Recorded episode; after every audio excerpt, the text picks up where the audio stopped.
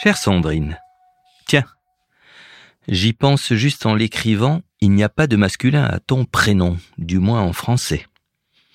Le mien non plus n'a pas de féminin. En tout cas, je n'ai jamais rencontré de brissette. Nous avons des prénoms genrés. Une remarque qui ne contient pas le moindre sous-entendu, je le précise. Mais comme nous parlons de femmes et d'hommes dans nos échanges, ça me semble une bonne entrée en matière. Je ne reviens pas sur le thème de la non-mixité ou de la mixité choisie. Je t'avais dit dans mon mail précédent que je m'étais penché sur les arguments de ces adeptes, dont certains que tu reprends. Je peux les comprendre, mais pas les accepter. Je veux dire par là qu'aussi pertinents qu'ils paraissent, ils conduisent pour moi à des situations regrettables. On divise au lieu de rassembler. À ce sujet, tu évoques les clubs de femmes de la Révolution. Je les connaissais parce que c'est une époque qui m'intéresse tout particulièrement. Et que, à l'époque où j'étais prof de lycée, un de mes manuels en montrait une illustration que je commentais avec mes élèves. Et je sais hélas que, si les femmes ont activement participé à la Révolution, elles n'ont pas été payées de retour. À quelques mesures près, leur sort ne s'est pas amélioré les clubs féminins ont vite été interdits, et Pierre Gaspard Chaumette, le porte-parole des sans-culottes, qui s'est pourtant battu pour des causes nobles comme l'abolition de l'esclavage, a balancé des horreurs du style Vous ne serez vraiment intéressante et digne d'estime que lorsque vous serez ce que la nature a voulu que vous fussiez. Nous voulons que les femmes soient respectées, c'est pourquoi nous les forcerons à se respecter elles-mêmes un point de vue loin d'être isolé. Le capitalisme non plus n'est pas tendre avec les femmes, dis-tu si je te comprends bien. Selon toi, il est essentiellement ancré dans le patriarcat. Mais je me permets de te faire remarquer qu'il n'existe aucun système ou aucune culture dans laquelle il y a une parfaite égalité des sexes, et encore moins une domination féminine. En tout cas, selon Françoise Héritier. Tout le monde n'est pas d'accord. La chercheuse Heide Gottner Abenroth a écrit en 2019 un livre sur les sociétés matriarcales. C'est bien, notre correspondance, ça me fait bosser. Mais on reste dans les marges. Et à propos de système politique, je suis tombé pas plus tard que ce matin sur une publication Facebook d'une militante féministe qui disait Le marxisme a ignoré la femme une fois comme travailleuse opprimée et une deuxième fois comme exploitée totale. L'exploitation de la femme n'est pas simplement de l'ordre d'un rapport social de production, le rapport d'appropriation entre hommes et femmes est antérieur au capitalisme. Capitalisme, marxisme, ici ou là-bas, aujourd'hui ou hier. De manière générale, je le crains, le pouvoir des hommes sur les femmes est établi depuis des millénaires, et partout dans le monde. Cela montre l'ampleur du boulot. Et moi qui ne suis pas un utopiste radical comme tu te définis, je ne te cache pas mon pessimisme.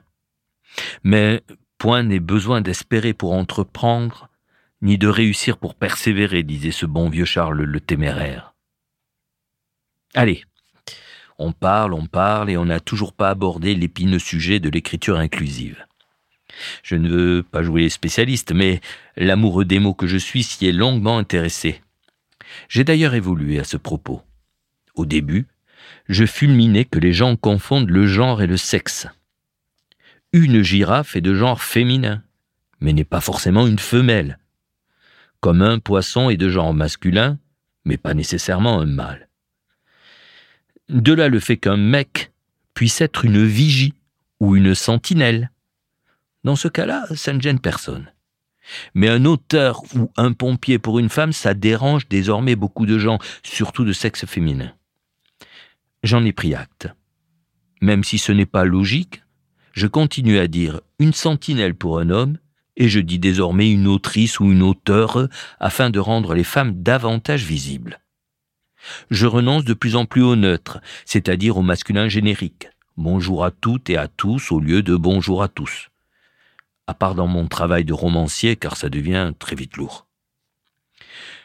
Je suis même prêt à respecter la règle de proximité. Sandrine et Brice sont beaux et Brice et Sandrine sont belles. À condition que les linguistes féministes ne nous mentent pas. Oui, cet accord a existé jusqu'à la Renaissance, mais il ne concernait, à de très rares exceptions près, que les noms communs abstraits. Le fauteuil et la chaise sont belles. Par ailleurs, il ne faut pas se leurrer. Je connais le grand pouvoir des mots, mais pour l'essentiel, c'est la pensée qui crée le langage, et non l'inverse. La langue iranienne est égalitaire dans les genres. Ça ne résout hélas pas les problèmes que les femmes subissent là-bas. Sur le plan de la forme, ce qui me hérisse le plus concerne le point médian, qui fait tellement obstacle à la fluidité de la lecture que les écrivains les plus partisans de l'écriture inclusive ne l'utilisent pas dans leurs romans. As-tu lu une page de Proust ou de Balzac traduite en écriture inclusive? C'est une purge. Et puis j'ai du mal à supporter les mots valises que tu chéris, genre tous, éditorice. Si je te dis que c'est lourd et moche à l'oreille, tu vas sans doute me répondre que c'est une question d'habitude. Ce dont je ne suis pas si sûr.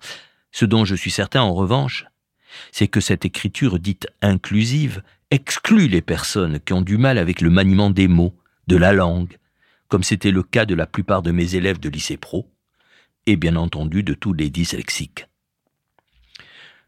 Mon orthophoniste de femme te le dirait mieux que moi.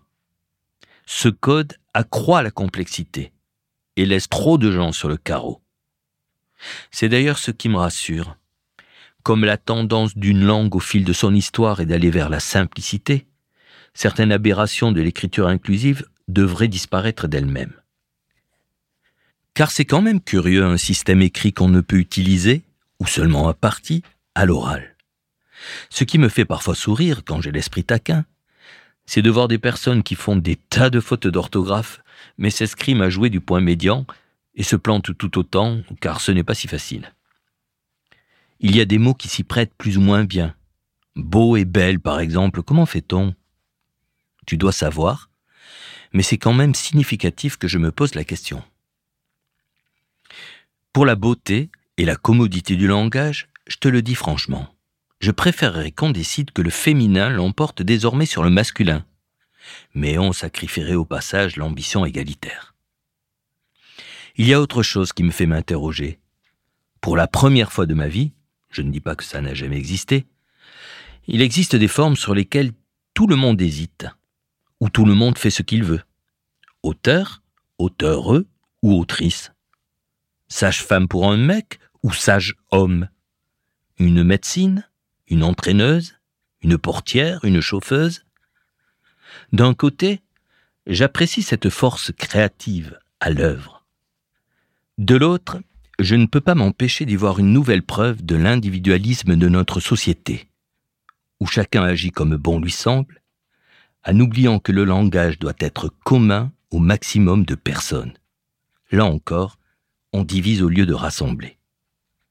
Bon, tu l'as compris et tu le savais déjà, même si je considère que les hommes n'ont rien de supérieur aux femmes, et que le masculin n'a rien de supérieur au féminin, tu n'es pas prêt de lire sous ma plume Yel sont venus, .e.s, voir des autorices et toutes sont reparties, .e.s, content.e.s. On dirait du mauvais morse. J'ai survolé une grammaire inclusive qui fait également état du neutre, ce qui nous donne des huls, des hol, des mans, des temps, des silles, des dos, des lots, des lus. Cela part d'une bonne intention, témoigner de la diversité humaine.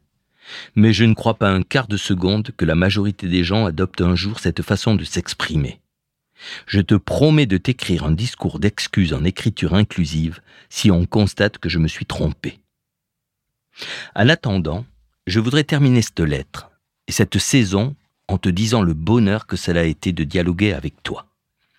Je ne sais pas si je suis un walk in progress, mais nous avons pu, malgré des opinions contraires, malgré certaines incompréhensions, malgré les agacements passagers, échanger en essayant de nous comprendre et en respectant nos singularités. Allez, je te l'offre comme un cadeau. Nous nous sommes peu vus, e mais je crois que nous sommes devenus, e plus que de bons, point N, E, de vrais, ami.e.s. Plein de bisous de bisous.